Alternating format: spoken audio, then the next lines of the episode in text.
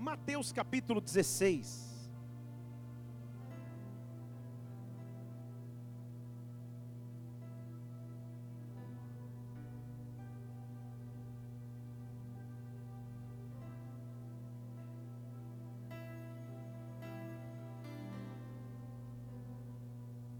Lendo novamente o versículo 19. Conversa de Jesus Cristo com seus discípulos. E em dado momento da conversa, ele diz: Dar-te-ei as chaves do reino dos céus. O que ligares, pois, na terra, será ligado nos céus. O que desligares na terra, será desligado nos céus.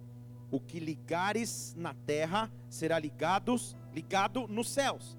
O que desligares na terra, será desligado nos céus, porque eu tenho a chave do reino nas minhas mãos. Feche seus olhos, vamos orar. Pai, nós estamos aqui na tua casa, Senhor.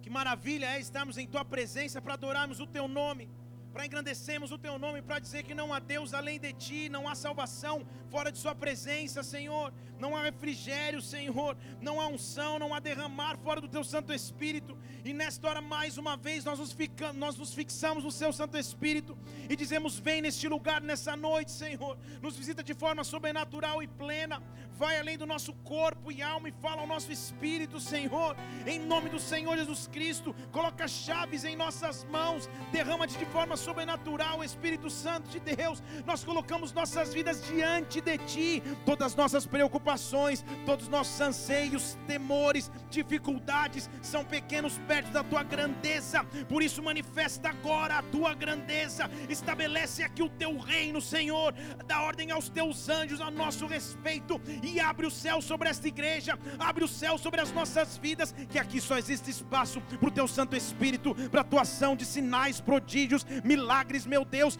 flui através desse altar, flui nesse altar e através desse altar, manifesta o teu reino e glorifica mais uma vez o teu nome, que nós possamos ser tocados de forma sobrenatural aqui, Senhor, que cada irmão, cada irmã que hoje veio aqui, seja profundamente impactada pelo teu Santo Espírito e saia daqui diferentemente de como entrou. Nós profetizamos vida, nós profetizamos unção, nós profetizamos o teu derramar.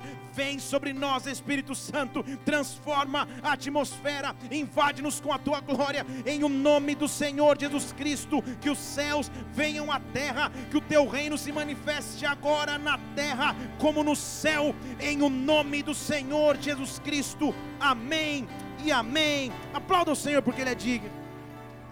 Aleluia. Estamos falando nessas últimas quartas-feiras sobre essa interessante conversa que Jesus Cristo teve com seus discípulos e mais especificamente falando com Pedro nesse versículo, ele fala: Pedro, eu vou te dar chaves do reino nas mãos, com tamanha autoridade para que você ligue na terra e no céu seja ligado, desligue na terra e no céu seja desligado. Esse era o momento então de transferência de autoridade de transferir autoridade de comando, de transferir unção, de transferir poder ao homem. Todo o poder que o Pai lhe havia dado, ele já estava comissionando ao homem, para que após cruz, o homem pudesse realizar as mesmas obras ou maiores que ele. Agora, por que, que ele fala de chaves? Por que ele fala chaves do reino dos céus? Chave nós já vimos, já vimos aqui, é o que me dá acesso a algo que estava trancado, acesso a algo que estava inacessível. Quando eu tenho que entrar num programa de computador, ele me pede a chave. Quando eu tenho que abrir uma porta, ele, eu tenho que usar a chave. Quando eu tenho que fazer um carro funcionar, eu uso chave do reino. Agora, no mundo espiritual funciona-se com o mesmo princípio. Quando Deus quer derramar um tempo novo, uma chave nova vem em nossas mãos. Quando Deus quer derramar algo sobrenatural, Ele põe uma chave sobre as nossas vidas. E nós já ouvimos aqui, eu falei nas, nas últimas quartas-feiras, sobre que chaves do reino são essas. Alguém lembra qual foi a primeira que eu falei aqui? Primeira chave do reino é a intimidade com Deus. Segunda chave do reino é a capacitação. Ah, estão lembrando, hein? Ou anotaram bem. Capacitação do reino. Capacitação para fazer as obras de Deus habilidade para fazer a obra de Deus, depois de ser capacitado, porque eu tenho intimidade, Deus me dá autoridade de ir. A terceira chave se chama ide. Vá, realize, aconteça. Quando eu começo a realizar a quarta chave, que foi a última quarta-feira, são as primeiras obras. Os pequenos começos que se transformam em grandes coisas. Deus é capaz de olhar para começos que são pequenos e fazer coisas sobrenaturais. Agora, qual seria a chave que conclui o molho de chaves aí? Depois de ter intimidade com Deus, capacitação dada por Ele, o id, o impulsionar de Deus e os pequenos começos, as primeiras obras acontecendo, que chave é essa que Deus vai colocar em Suas mãos? Isaías 48, versículo 11, diz que Deus não divide a sua glória. Ele está dizendo: A minha glória não dou a outrem. É como se ele dissesse: Eu não dou a minha glória a ninguém mais, eu não divido a minha glória. O que ele estava dizendo é: quando a minha glória se manifesta, nada mais tem poder de se manifestar. Quando a minha presença se manifesta, nada pode atrapalhar. Há uma chave reservada por Deus para os seus filhos que liga os céus na terra, e essa chave se chama plenitude. Essa chave se chama plenitude. Em Deus não arrecabacê, em Deus nada falta, em Deus tudo é completo, em Deus nada fica pela metade. Deus vai nos dar uma chave nas mãos que se chama plenitude. Plenitude, quando o céu se abre, há um derramar de Deus sobre as nossas vidas que completa o vazio. Quando o céu se abre, há um derramar de Deus sobre a minha casa que completa o que faltava, que completa no meu interior emocional o que faltava. Quando os céus se abrem da parte de Deus, Ele derrama sobre as nossas vidas uma chave que diz: Filho, filha, nada vai faltar, abastece. Escute na noite de hoje, porque você não veio aqui por acaso. Há uma chave nas nossas mãos, há uma chave do reino nas tuas mãos, e essa chave se chama plenitude dada por Deus. Recebem o nome de Jesus e aplauda o Senhor aqui nesse lugar. Oh! Ele é um Deus pleno e essa chave se chama plenitude. Agora, qual é a base da plenitude? O que é a plenitude? Efésios capítulo 3, versículo 14. Carol, da igreja sede, oh, tudo bem? Glória a Deus. Agora você é de Brasília, mudou para Brasília, é verdade. Agora você é da igreja de Brasília. Muito bem, aplauda o Senhor, a Carol que está aí, ó. O pessoal fica aí, ó. Mais uma das da sede está migrando para Brasília. Muito bem. Efésios capítulo 3, versículo 14. Por esta razão eu dobro os meus joelhos perante o Pai, do qual toda a família nos céus e na terra toma o nome. Então Paulo está dizendo: existe uma razão pela qual eu dobro os meus joelhos. É isso que ele está dizendo. A única razão que eu dobro os meus joelhos é essa: para que, segundo as riquezas da sua glória, Ele vos conceda que sejais fortalecidos com poder pelo Espírito no homem interior. Que Cristo habite pela fé nos vossos corações a fim de que você, estando arraigado, fundado em amor, já preguei sobre isso, você comece a compreender com todos os santos a largura, o comprimento, a altura e a profundidade, e comece a conhecer o amor de Cristo que excede o entendimento, e aí você é cheio até a inteira plenitude de Deus. Ele diz: quando a glória dele começa a se manifestar, eu começo a perceber que o amor dele tem altura, tem profundidade, tem largura, o amor dele é completo, e aí eu começo a descobrir plenitude. A palavra plenitude bíblica significa pleno, cheio, completo, não faltante, é o oposto da escassez. Então quero que você olhe para alguma área da sua vida onde ainda não está completo, onde ainda falta alguma coisa. Quando a plenitude dele se manifesta, de acordo com a Bíblia em Isaías 48:11, que acabamos de ler, ele não dá lugar para mais nada a não ser a sua glória, a não ser a sua glória. A palavra de Deus diz em Abacuque que a terra será cheia da sua glória, como as águas cobrem o mar. Então, o que eu estou ministrando sobre as nossas vidas é que um Deus pleno, completo, vai se manifestar sobre as nossas vidas. Um Deus pleno e completo vai se manifestar sobre a sua causa. Eu quero que você levante uma de suas mãos aqui, que a plenitude de Deus comece a entrar sobre a tua história, que a plenitude de Deus comece a entrar sobre a sua vida, que a plenitude de Deus invada todas as áreas do teu ser. Há uma chave da parte de Deus, que completa o unir de céus na terra, e essa chave se chama plenitude, onde Deus Deus manifesta a sua glória, essa glória se torna plena, essa glória se torna completa. Comece a apresentar a Deus a tua falta, comece a apresentar a Deus a tua escassez. A plenitude dele vai invadir justamente esta área de sua vida. Eu estou dizendo que quando a plenitude se manifesta, a primeira coisa que não falta é a revelação. Salmo 119, versículo 105.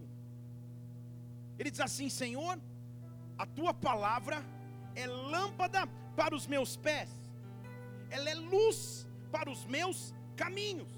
Então o que ele está dizendo é: quando a plenitude, que é a palavra de Deus, que é a presença de Jesus Cristo, se manifesta sobre a minha vida, há luz no meu caminho, a direção na minha caminhada.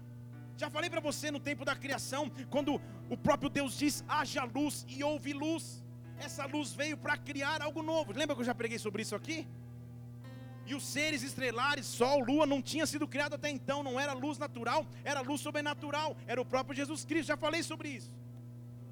Então o que nós precisamos é que a luz da plenitude de Cristo manifeste sua revelação sobre nós.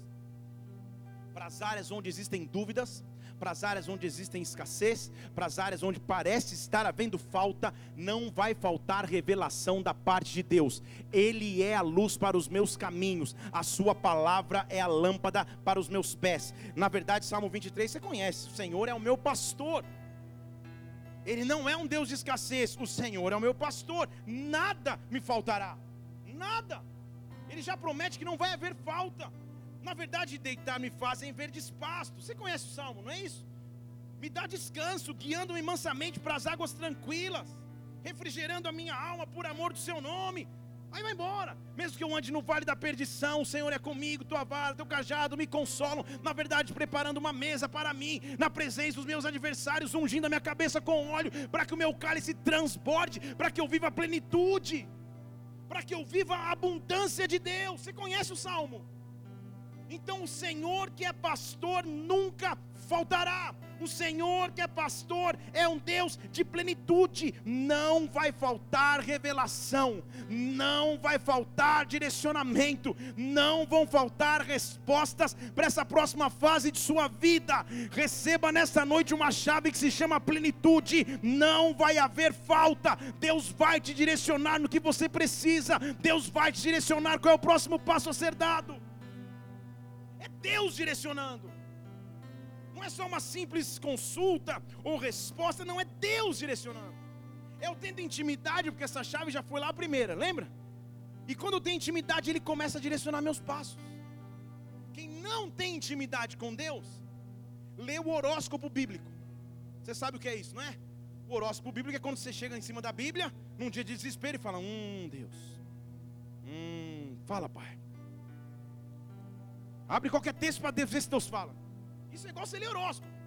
Não é intimidação. Estão, estão comigo aqui ou não? Deus pode falar sim? Pode, mas não é uma prática. Deus é melhor que Ele fale com você meditando na palavra todos os dias. Estão comigo ou não? Porque daí você abre lá, pá, arrependei-vos, raçou, Senhor, oh Deus.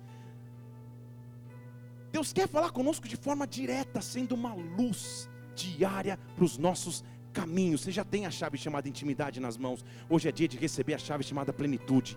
Senhor, eu não quero que nada falte. Eu não quero que nada falte. Eu não quero ficar no meio do caminho. Não vão faltar revelações da parte de Deus sobre a minha vida. Não vai faltar de sua revelação sobre a minha casa. Não vai faltar de sua revelação sobre a minha caminhada. Eu recebo de Deus revelação. Seja a luz para os meus caminhos e a lâmpada para os meus pés. Direciona a minha caminhada. Me mostra onde ir, onde não ir. Me mostra onde investir, não investir. Me mostra, Deus seja luz para os meus caminhos, me faz sonhar, me faz ter visões, mas mostra-me, mostra-me o teu caminho, Pai.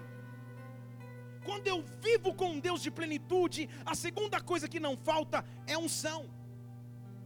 Deixa eu falar de novo para alguém vivo dizer amém. É unção, aleluia, azeite. Você conhece o profeta quando chega diante da viúva que o azeite estava acabando? 1 Reis 17, versículo 13. Você conhece? Quando Elias fala para a mulher: Olha, faz um bolo para mim primeiro e traz para cá, depois você dá comida para você e para o seu filho. Você conhece a história? Ele era o profético, o ministro da plenitude.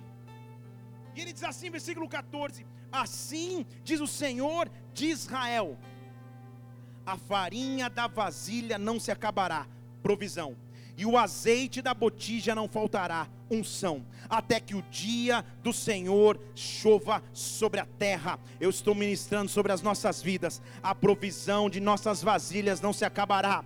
A unção e o óleo do Senhor não faltará, até o dia da chuva do Senhor sobre a terra, a farinha da vasilha não se acabará, o azeite da botija não faltará, a plenitude do Senhor vai se manifestar sobre as nossas vidas,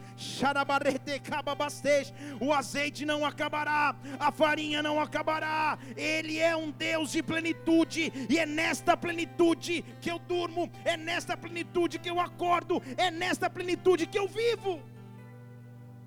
Eu quero te mostrar, começando realmente a pregação dessa noite, o que acontece quando eu encontro a plenitude face a face. Está pronto comigo aí? Diga amém. O que acontece quando eu recebo de Deus uma chave nas mãos chamada plenitude? João capítulo 9.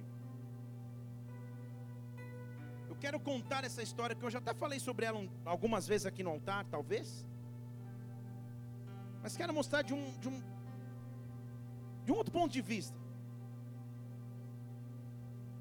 O versículo 1 de João 9 já mostra a diferenciação da plenitude da escassez. Porque o autor é sutil nos termos, mas ele passa uma mensagem nos termos do versículo 1. Ele diz assim: Passando Jesus, viu um homem cego. Estão comigo aqui ou não? Vou explicar de novo. Passando Jesus, ele viu um homem cego. Ele está fazendo uma diferenciação entre a plenitude daquele que tudo vê e da cegueira do homem. Jesus viu o cego, o cego naturalmente não o viu. Então ele está mostrando a limitação de um e a abundância de outro. Jesus passa e vê um homem que não podia ver. E quando ele vê o homem, ele não fala nada e nem o homem também porque os discípulos o interrompem e fazem a pergunta básica: que ele fez para passar essa pena? Senhor, quem o pecou? Seus pais pecaram? Ou ele pecou para que ele fosse cego? É a tentativa humana de achar culpados para a escassez, de achar culpado para a falta. Jesus responde, você conhece a resposta, porque é uma resposta já muito pregada e que você muitas vezes menciona. Jesus fala: não foi ele que pecou, nem os pais dele que pecaram. Na verdade, tudo isso está acontecendo para que se manifestem sobre ele as obras de Deus, para que a glória de Deus se manifeste. Então, deixa eu fazer uma afirmação óbvia aqui. Para que você viva a plenitude, antes você tem que, tem que ter que vivido escassez. Vou falar de novo. Para que você viva a plenitude, antes você tem que ter experimentado escassez.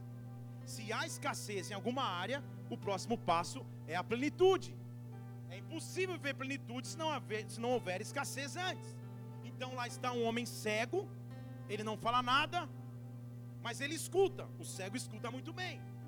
E começa um concílio ao lado dele discutindo por que, que ele está desse jeito. E ele não falou nada. E o pessoal está falando: olha, mas por que, que ele é cego? Tadinho. O que, que ele fez? Ele errou? Ou os pais erraram? Nenhum nem outro. Mas isso está acontecendo porque através dele vão se manifestar as obras de Deus. Esta, o que ele estava dizendo é: esta é uma chance para minha plenitude. A primeira coisa que nós temos que aprender é que a nossa escassez é uma oportunidade para que Deus derrame de sua plenitude. As minhas dificuldades são uma oportunidade para Deus manifeste a sua glória. As minhas incertezas é uma são uma chance para que Deus manifeste sua plenitude. Deus vai manifestar sua plenitude sobre sua vida, sobre cada área de cegueira, sobre cada área de ausência de direção. A plenitude de Deus, essa chave que está nas nossas mãos, ela vai manifestar as obras e a glória do Pai. E Jesus faz um método que, que não é tão higiênico, ele cospe. Versículo 6 diz que ele cospe e passa as mãos no, com, com lodo no olho do cego, faz tipo um facial mask, uma máscara facial. Cospe lá e. E o cego não tinha pedido para ser curado. Ele não tinha falado nada até agora. E Jesus chega lá e fala: faz o seguinte, Agora que eu usei da minha própria saliva, só isso daria uma outra pregação. que eu usei das, da própria força da minha palavra, que é forte, que é poderosa, de acordo com o Salmo 29, agora vai se lavar. Mas lava-te num tanque chamado Siloé.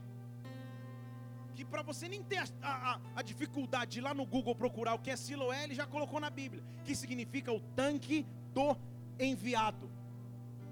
Comigo aqui ou não? Ele está dizendo assim: vai se lavar no tanque daquele que foi enviado. Eu. Vai se lavar no tanque da plenitude. Há um convite da parte de Deus. Há um convite da parte de Deus. E o convite é: se lave lava-te no tanque chamado plenitude, lava-te no tanque chamado o enviado, e lá vai o homem. Agora, eu falei sobre isso aqui já. Você chegar para um cego, passar terra no olho dele com saliva e mandar ele achar um lago, pô, parece uma pegadinha, fala a verdade. Você vai mandar um cego, o cego sujou minha cara e ainda vai se lavar? Ele estava mostrando que há um preço envolvido na plenitude e que na minha cegueira eu sou capaz de encontrar o tanque que ele me mandou ir, e o cego vai e se lava. E a Bíblia diz que ele volta vendo, que ele volta pleno, que ele volta curado. Dê glória a Deus. Mas isso é só o começo. Deixa eu falar mais uma vez, isso é só o começo quando eu vou cego para o tanque que se chama plenitude, e eu volto enxergando aquilo que eu não enxergava antes, eu volto com uma capacitação dada por Deus. E é isso que vai vir sobre a tua vida e sobre as nossas vidas nessa noite. Entenda. Eu vou de um jeito até o tanque e eu volto do tanque com a plenitude que se chama um testemunho nas minhas mãos. Aquele homem foi cego para o tanque, mas voltou capacitado para dar um testemunho daquilo que Deus tinha feito em sua vida. Lembra que Jesus Cristo falou: através dessa situação, as minhas obras vão ser manifestas. Isso estava pronto a acontecer a plenitude de Deus faz com que eu tenha um testemunho nas minhas mãos. A plenitude de Deus faz que eu tenha um testemunho, tenha algo para contar daquilo que Deus fez. Deixa eu ser mais específico aqui. Deus está suscitando um testemunho. Deus está te dando um testemunho para contar. As pessoas ao seu redor vão ouvir o testemunho daquilo que Deus fez na sua vida e através de sua vida. O homem não havia pedido para ser curado mas porque ele obedeceu e foi ao tanque, porque ele obedeceu e foi à plenitude, ele voltou de lá com um testemunho nas mãos. Eu quero te mostrar o que a plenitude faz, para quem você vai testemunhar. Primeiro ele chega perto dos vizinhos, versículo 8. Então os vizinhos que antes o tinham visto enquanto mendigo, perguntavam: Não é este o que se sentava a mendigar? Então, o primeiro, o primeiro estágio das pessoas que vêm à plenitude na minha vida são os vizinhos. Vizinhos são aqueles que estão próximos, mas nem tanto. Mas até eles são influenciados pelo que Deus vai fazer na minha vida. Até eles são impactados pelo que Deus fez em mim. Agora perceba o detalhe. Ele antes era mendigo e volta com o testemunho. E os vizinhos falam: calma aí, aquele lá não era um mendigo cego? O que está acontecendo com ele? Aí os outros falavam, é ele, versículo 9. E outros, não, não é ele. Mas se parece com ele. E o mendigo respondia: Sou eu. Sou eu. Agora, sabe o que estava chamando nessa hora mais atenção do que a vista recuperada? Porque até agora não tínhamos, não tínhamos falado nada de vista. A aparência dele tinha mudado. Você lembra que Jesus mandou ele se lavar?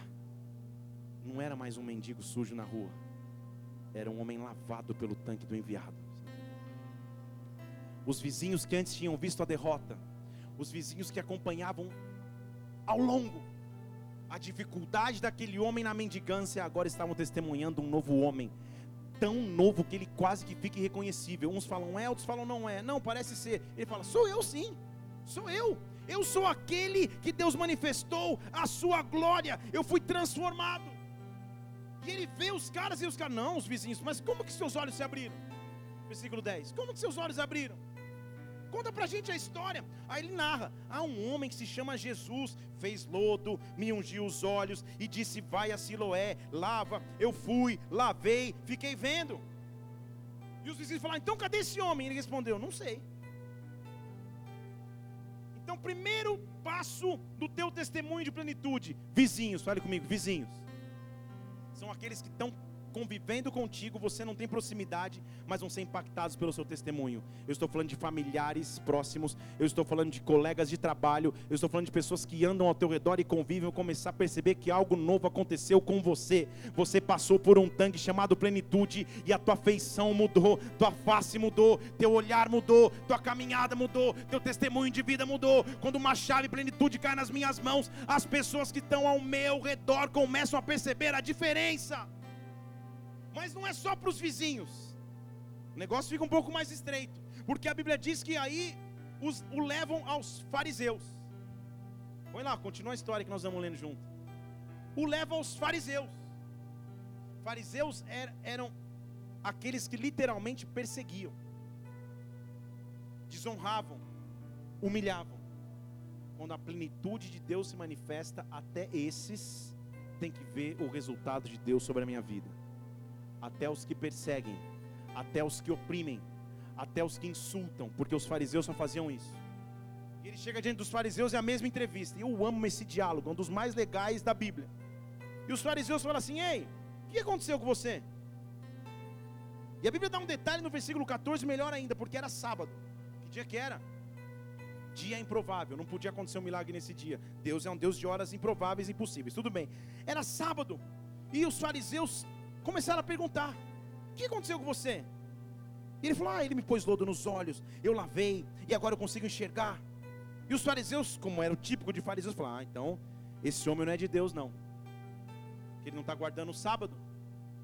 Fala para alguém: é típico de fariseu. Eles estavam ignorando o milagre que o cara enxergava e estavam preocupados que era sábado. Não é típico, realmente. Ele não é de Deus, não. Como, como um pecador pode fazer tantos sinais?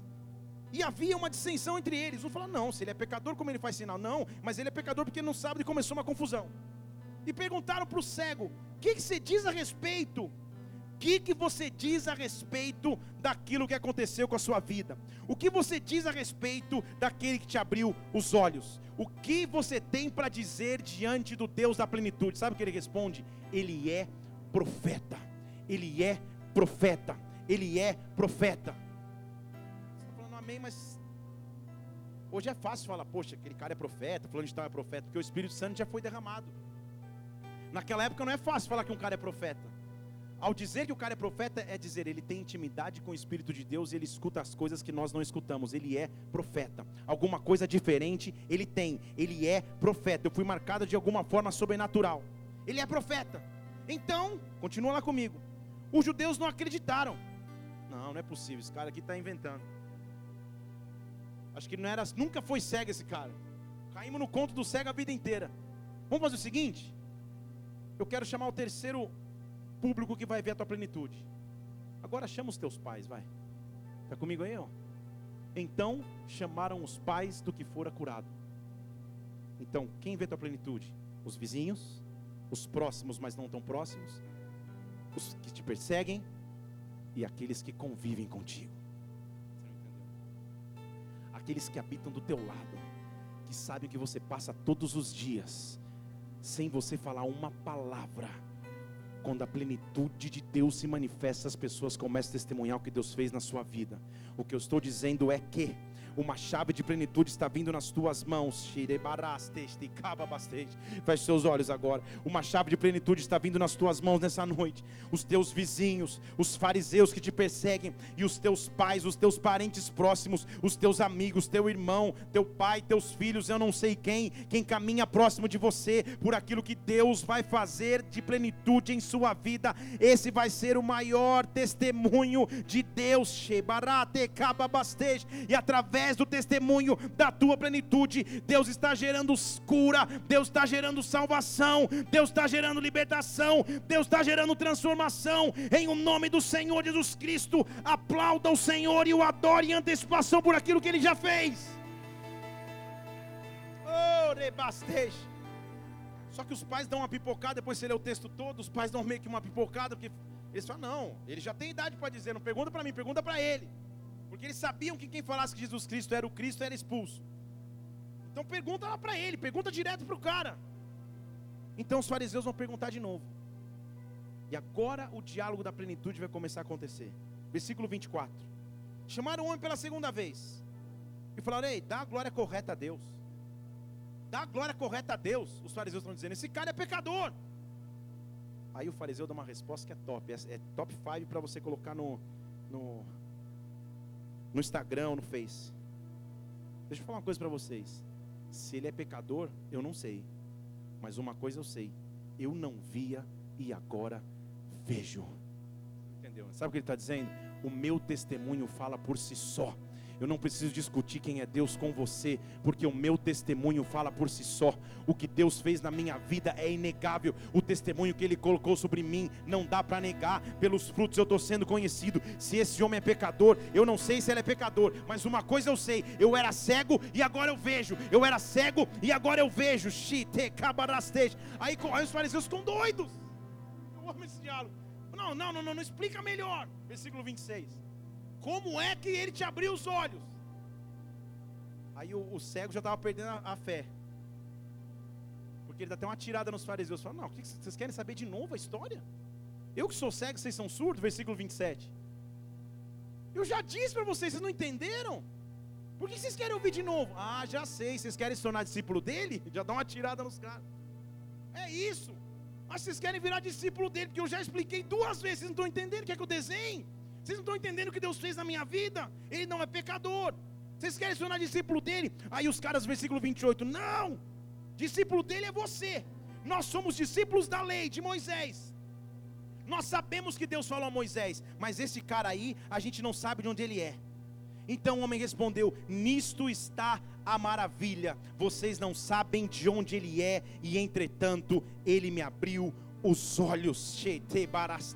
Vocês ainda não o conhecem, mas eu sou um testemunho vivo da sua glória. Vocês ainda não ouviram falar, mas ele me abriu os olhos. Nós sabemos que Deus não escuta pecadores, mas se alguém é temente a Deus e faz a sua vontade, Deus ouve a este homem desde o começo do mundo, nunca se ouviu alguém que abrisse os olhos de um cego de nascença. Se esse homem não fosse Deus, nada poderia fazer. O que ele estava dizendo é: o Deus da plenitude me visitou, e quando a plenitude me visita, a discussão acaba.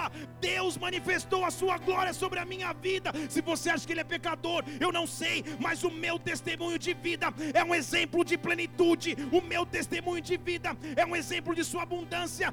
Nunca na história um cego de nascença foi curado, e agora eu enxergo. Deus, quando manifesta a sua plenitude, plenitude sobre nós, faz algo imprecedente, faz algo que você nunca havia vivido, e eu estou liberando nesta noite o novo de Deus sobre a tua história, o novo de Deus sobre a tua história, rasteste cababasteste, Ele é o Deus e tudo pode fazer, rabasteste cababasteste, oh! oh! Agora presta atenção. Você vai ver plenitude, diga glória a Deus. Não espere que todos entendam sua plenitude. Viver ambientes de glória, viver ambientes de presença, causam perseguições. E não é à toa que depois de um momento de você receber a glória de Deus, a presença do Pai, você leva uma pancada de alguém próximo, alguém começa a te perseguir, isso é normal. Porque ele esperou que ele ia pregar isso, ia falar, poxa, eu estou vendo, vocês não estão vendo, eu estou vendo. E sabe qual é a reação dos fariseus? Versículo 34. Você nasceu em pecado e você está querendo ensinar a gente. Quem é você, seu pecador? E expulsaram-no. E mandaram ele embora. Vai você para lá. Mas tem, quando Deus me visita com a sua plenitude. Abacuque diz que mesmo se meu pai e minha mãe me desprezaram, se não tiver vaca mais no curral, se não tiver mais nada, eu ainda tenho alguém que confia em mim, porque ele é expulso pelos fariseus. Os vizinhos, os pais e os fariseus escutam o testemunho, mas agora é o tempo do encontro com a plenitude. porque Jesus Cristo escutar, você foi expulso, então vem cá. Continua no texto, por favor. Quando Jesus soube que ele tinha sido expulsado, encontrou o homem. Quem foi atrás de quem aí? Está lendo aí? Está tá, tá no texto. Quem foi atrás de quem? O homem foi atrás de Jesus, Jesus foi atrás dele. Não foste vós que me escolhestes, mas eu escolhi a vós outros, para que você possa ir e dê o fruto que permaneça. Ele vai atrás do homem. Não, não, você não vai triste expulso, não. Você não vai triste expulso pelo fariseu. Vem cá, vem cá. Você crê no filho do homem? Que diálogo, irmão. Agora a verdadeira plenitude vai se manifestar. Está preparado aí? Aperta o cinto, põe o óculos 3D. Você crê no filho do homem? E o cego fala: Me fala quem é, para que eu possa crer nele. Quem é o filho do homem para que eu possa crer? Jesus responde: Você já ouviu? É esse que fala com você. Você não entendeu? Deixa eu explicar em português. O primeiro encontro com Jesus Cristo abriu os olhos naturais. O segundo abriu os olhos espirituais. Ninguém sabia que Jesus era Jesus, a não ser por revelação. A não ser por revelação, você podia saber que ele era o Cristo, ele não se auto-intitulava o Messias. Quando o pessoal falava, você é o Messias, tu que o dizes, você que fala. Quando Pedro fala, você é o Messias, ele fala, ah, foi o Pai que te revelou, não foi carne e sangue, mas para o cego, ele se revela como Messias, ele se revela como Filho do Homem, a plenitude de Deus, quando se manifesta sobre a minha vida, primeiro ela abre os meus olhos naturais, mas a verdadeira plenitude é ter os olhos espirituais abertos para ver o homem, o Filho do Homem, subindo, descendo, o anjo subindo, descendo, o céu se movendo em meu favor. O que eu estou dizendo aqui é que quando uma chave chamada plenitude vem sobre nós, os meus olhos espirituais são abertos. Deus está abrindo os teus olhos espirituais. Você vai enxergar com clareza o próximo capítulo de sua vida. Deus sabe o que você precisa enxergar. Deus sabe o que você procura nele. E Ele está abrindo os teus olhos agora. Espírito Santo, uma experiência com a plenitude muda a minha história. Abra os meus olhos para que eu te veja de forma plena. Jesus fala: Você crê no filho do homem? Quem é o filho do homem? Sou eu, você está vendo. Mas sabe qual a resposta dele? Senhor, eu creio. Eu creio. Eu creio. E sabe o que a crença proporciona? Ou sabe o que a crença gera? Adoração. Eu creio, Senhor. E cai nos pés de Jesus Cristo e começa a adorá-lo. Eu creio porque o Senhor me deu uma revelação que aqueles fariseus não têm. Eu creio que o Senhor me deu uma revelação que os meus vizinhos ainda não tiveram. Eu creio que o Senhor me deu uma revelação que nem os meus pais ouviram. Eu creio porque eu estava sentado à margem de uma calçada com os discípulos julgando se eu era culpado ou não por ser cego. E quando o Senhor disse que manifestaria a sua glória, a sua glória não foi ter lavado os meus olhos no tanque de Siloé. A sua glória manifesta em mim foi ter descoberto com os meus olhos que tu és o Messias que havia de vir, que tu és aquele que havia prometido derramar sobre a terra. Eu creio, Deus, porque quem vive plenitude do Pai entra num novo nível, entra num novo nível de fé, de revelação, de discernimento. Deus está abrindo uma nova janela sobre as suas vidas. Há um novo nível de glória, há um novo nível de revelação, há um novo nível de intimidade, há um novo nível de manusear da palavra. Abra os olhos espirituais do teu povo, meu Deus nos faz viver pelo Espírito, nos faz andar pelo Espírito. Quem anda pelo Espírito vive em antecipação. Quem anda pelo Espírito vive por revelação. Eu creio, eu creio, e por isso eu adoro eu creio porque o Senhor abriu os meus olhos. Eu creio porque o Senhor transformou a minha vida. Eu creio porque eu estava indo para a perdição no pecado e o Senhor me salvou de lá. Mas Ele só não me salvou para que eu fique andando normalmente na terra. Ele me salvou para que possa me dar um segundo toque. E o segundo toque é sempre maior do que o primeiro. Não é isso? Isso dá uma pregação. Sempre que faz coisas pela segunda vez, alguma coisa está sendo transformada. Sempre que eles se reúnem pela segunda vez, alguma coisa está sendo diferenciada aí. Lembra comigo quando ele cria o homem no Éden? Ele pega um pedaço de barro lá.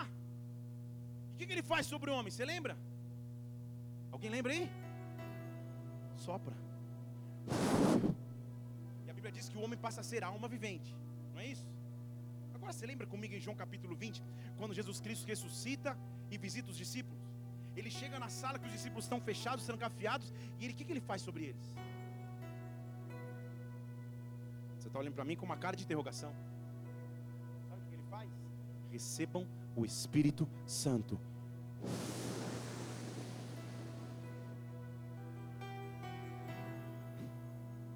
Ele repete o primeiro ato.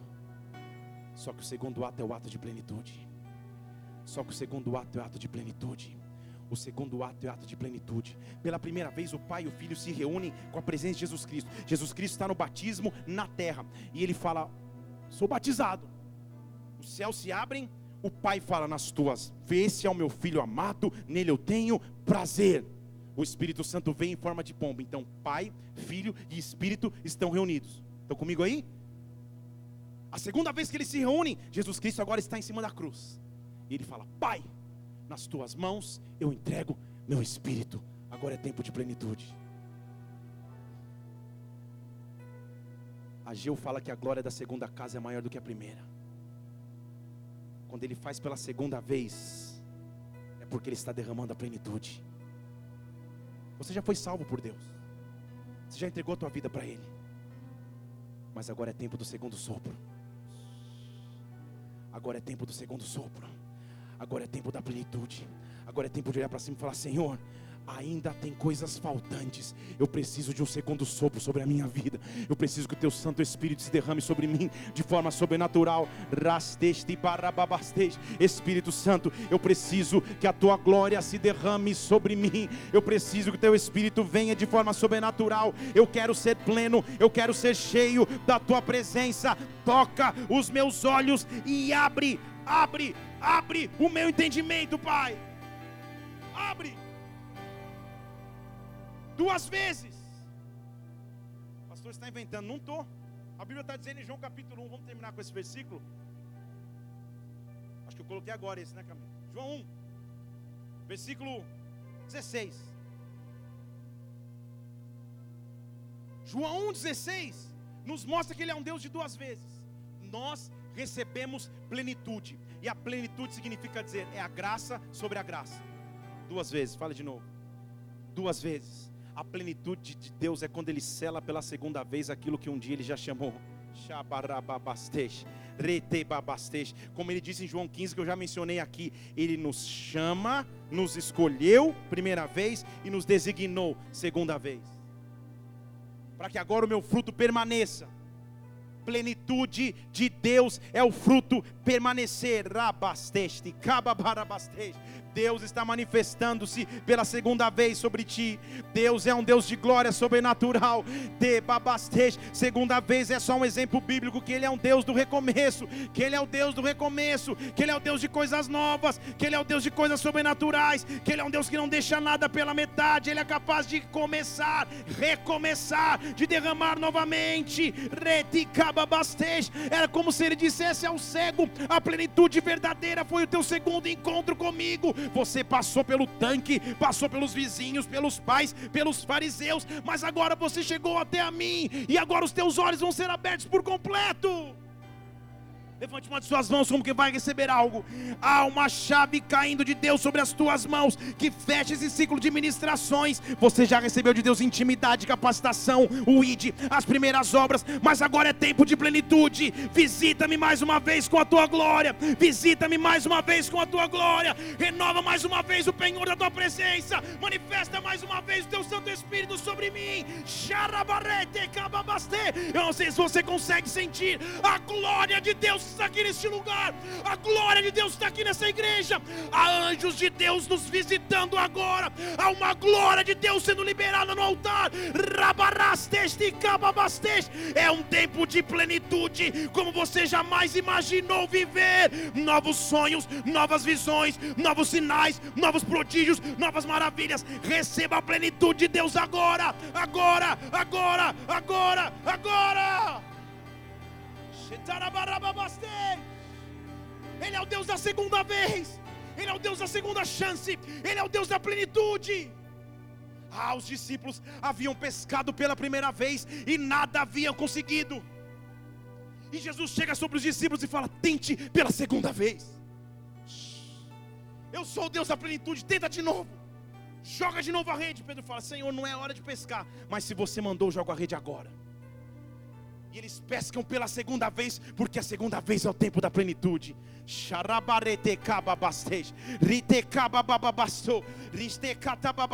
Feche seus olhos agora aqui. Feche seus olhos agora aqui. Eu quero que você fale, Senhor, que você comece a falar com o Senhor agora. Meu Deus, me visita novamente. Me visita novamente. Me visita novamente. Acende, acende a chama de novo, Senhor. Derrama da tua plenitude sobre mim. Acende, acende o fogo. Mais uma vez vem sobre mim. Deus do recomeço. Deus da segunda oportunidade. Deus que faz coisas novas todos os dias. Derrama do teu espírito sobre mim, Pai derrama da tua glória sobre mim, Deus. Que a tua plenitude comece a manifestar agora sobre mim. Oh, rebaraste.